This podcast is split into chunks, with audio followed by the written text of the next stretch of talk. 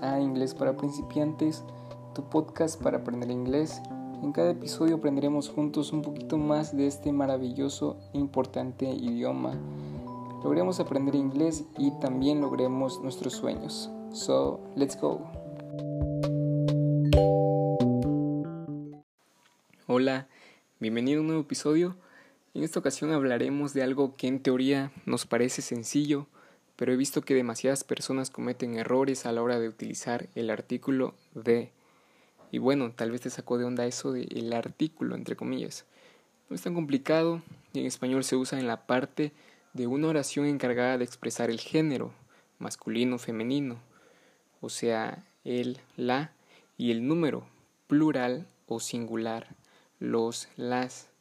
Es decir, quedaría cuatro opciones, tendríamos cuatro opciones, el, la, los, las. Y escucha esto, en inglés no tienen género ni forma plural. Eso nos facilita la vida, únicamente es de y eso va a significar estas cuatro opciones que te acabo de mencionar. Ahora, algo muy importante, cuando lo usamos, porque ojo, no se usa antes de cualquier sustantivo, porque lo queremos usar para todo, pero no es tan así. Ahora la pregunta, ¿cuándo si lo usamos? Vamos al grano. Número uno, cuando sabemos de quién o de qué estamos hablando. Es decir, hablamos de algo en concreto y el contexto de hecho nos va a permitir usarlo. Ejemplos. What is the name of the school? What is the name of the school?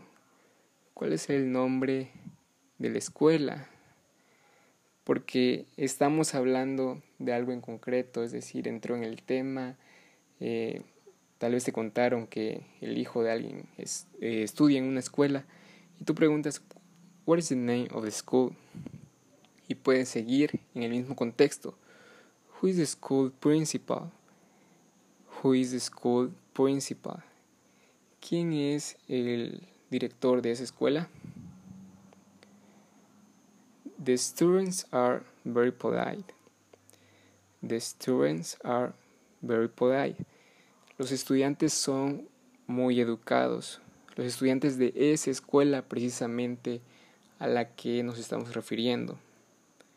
¿Ya? Va a entrar en un contexto, ahí sí podemos usarlo. Número 2. Con los nombres de regiones geográficas, es decir, países en plural, ojo en plural, montañas, océanos, ríos, etc. Ejemplos. The United States, the United States, the Netherlands. O sea, los Estados Unidos, eso es básico, y the Netherlands, los Países Bajos.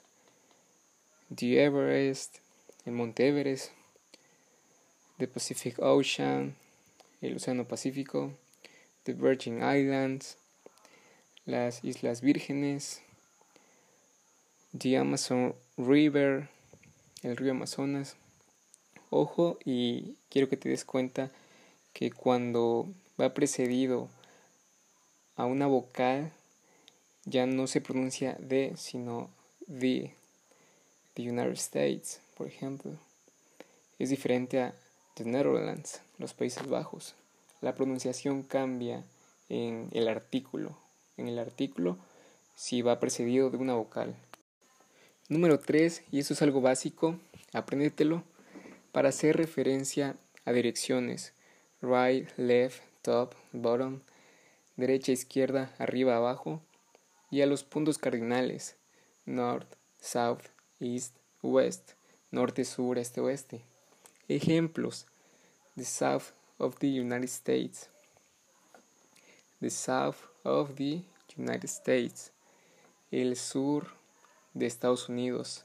¿Te das cuenta cómo usé the South y luego the United? Ejemplo número 2. The street of the left. The street of the left. La casa de la izquierda. The top of the table la parte superior de la tabla, no sé, se me ocurre como de, de la tabla general de los equipos, algo así.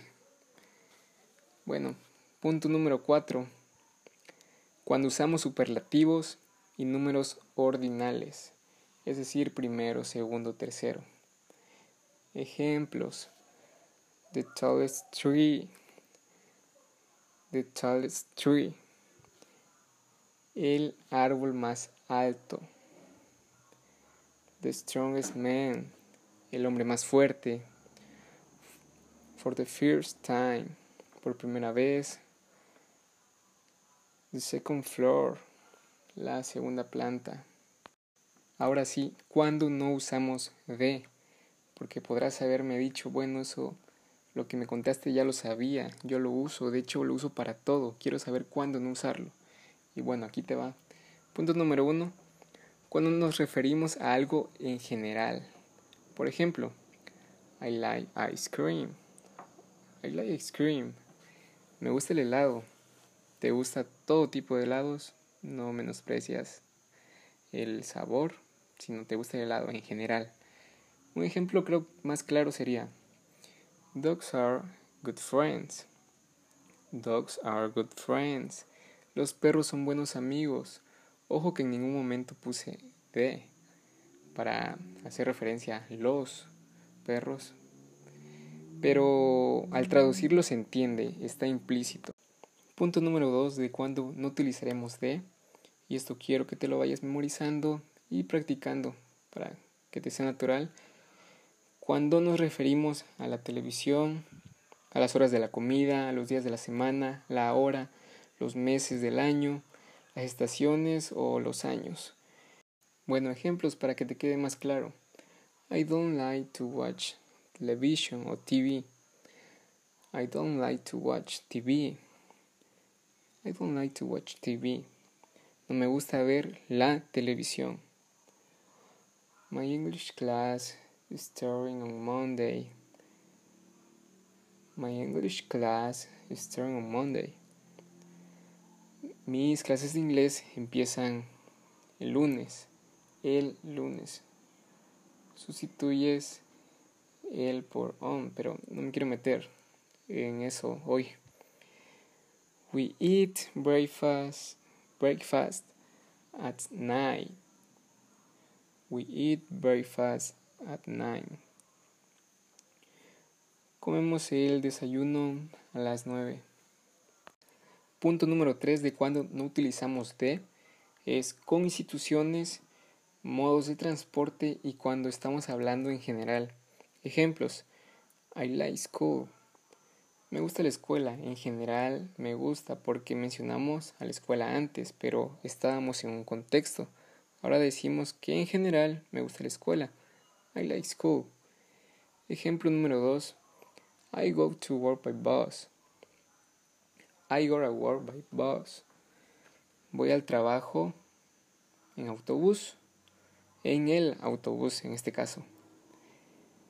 Otro ejemplo. He goes to church on Sunday. O puede ser on Sundays. El domingo o los domingos. Él va a la escuela, a la iglesia, perdón, los domingos o el domingo. Es decir, el sustantivo va a determinar el artículo en este caso. Y punto número 4, ya para terminar, no se utiliza el artículo de con nombres de ciudades ni nombres de lugares en general. Aunque hay excepciones, obvio, también lo vimos cuando eh, es en plural. Ejemplos. I went to Mexico last year, si le quieres añadir el año pasado. O solo I went to Mexico. Fui a México. No le pones de, de México. Aunque en español tampoco se usa el México. Bueno, eso queda claro. Y para los nombres de las calles en donde vive una persona. Por ejemplo, él vive. He lives on Benito Juárez Street.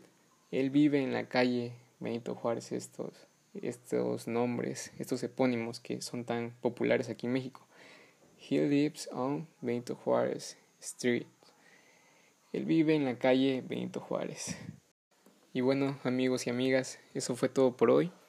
Un episodio un poco largo, pero quería que te quedara claro y de esa manera vayas mejorando tu inglés, de esa manera puedas sonar más nativo, más natural.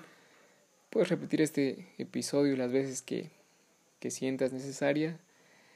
Practícalo, es muy importante.